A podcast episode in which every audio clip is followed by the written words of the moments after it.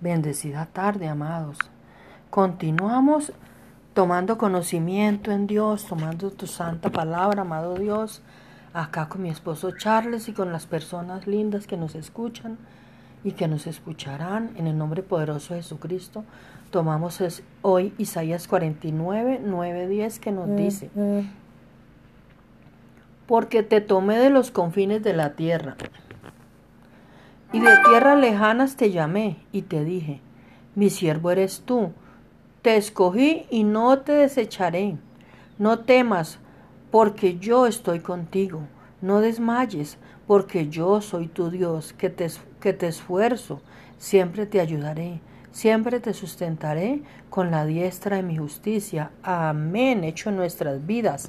En el poderoso nombre de Jesús. Amén.